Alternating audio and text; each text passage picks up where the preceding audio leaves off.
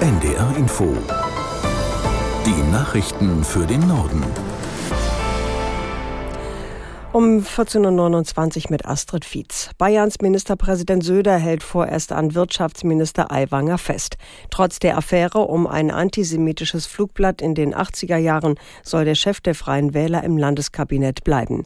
Er ist aber aufgefordert, 25 Fragen zu dem Flugblatt schriftlich zu beantworten. Es gebe noch viele offene Punkte, sagte Söder nach einer Sitzung des Koalitionsausschusses. In Bayern regiert die CSU mit den Freien Wählern. Bei Aiwanger war während seiner Schulzeit, wie jetzt bekannt wurde, im Ranzen ein antisemitisches Flugblatt gefunden worden. Der Wirtschaftsminister bestreitet es, verfasst zu haben. Sein Bruder hat erklärt, er sei für das Flugblatt verantwortlich. Die Oppositionsparteien in Bayern verlangen, dass sich ein Ausschuss des Landtags noch vor der Landtagswahl Anfang Oktober mit der Affäre befasst. Auf Schloss Meseberg in Brandenburg ist die Bundesregierung zu einer zweitägigen Klausur zusammengekommen.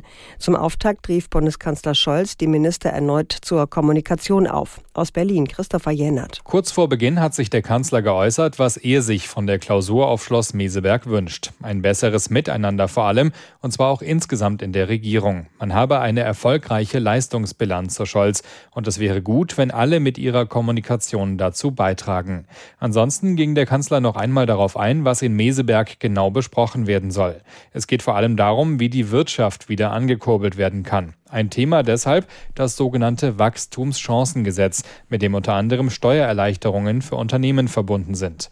Das Bürgergeld soll Anfang kommenden Jahres steigen. Sozialverbände kritisieren die von Bundesminister Heil angekündigte Erhöhung als zu spät und zu gering.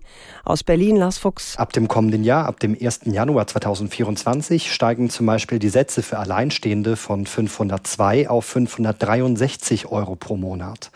Nach Berechnungen des Paritätischen Wohlfahrtsverbandes wären aber 813 Euro im Monat nötig, um wirksam vor Armut zu schützen. Nach Ansicht des Sozialverbandes Deutschland kommt die Erhöhung angesichts steigender Preise zu spät. Der zuständige Arbeitsminister Hubertus Heil von der SPD sprach hingegen von einer deutlichen Erhöhung und betonte, dass sich anders als noch bei Hartz IV die Sätze des Bürgergelds schneller erhöhen lassen. Die Mindestlöhne in der Altenpflege sollen um bis zu 14 Prozent steigen. Die von der Bundesregierung eingesetzte Pflegekommission empfiehlt eine Erhöhung in zwei Schritten, und zwar im Mai kommenden Jahres und im Juli 2025.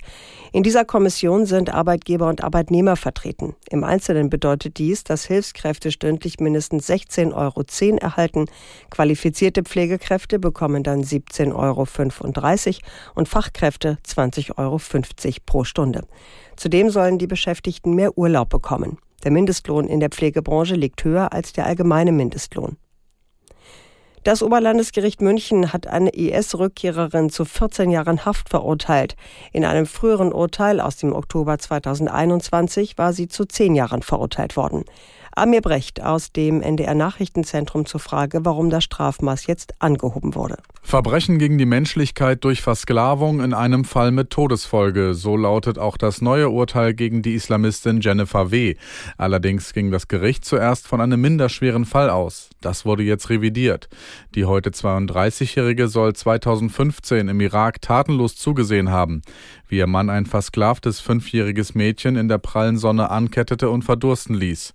Dabei bedrohte sie die Mutter des Kindes mit einer Waffe. Die Frau leidet bis heute unter schweren psychischen Schäden.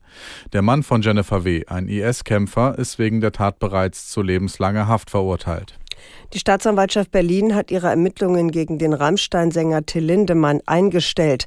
Es gebe keine Anhaltspunkte dafür, dass der Sänger Frauen unter Drogen gesetzt und sexuell missbraucht habe, teilte die Behörde mit. Aus Berlin Peter Klinke. Die Ermittlungen waren aufgrund von Anzeigen Dritter eingeleitet worden. Da diese aber nicht zu den angeblichen Opfern des Sängers zählen, steht ihnen auch nicht zu, rechtlich gegen die Verfahrenseinstellung vorzugehen. Ihre Strafanzeigen hätten sich ausschließlich auf die Aussagen möglicher Betroffener und die darauf folgenden Medienberichte bezogen. Mutmaßliche Geschädigte selbst haben sich bislang nicht an die Strafverfolgungsbehörden gewandt, sondern ausschließlich an die Presse.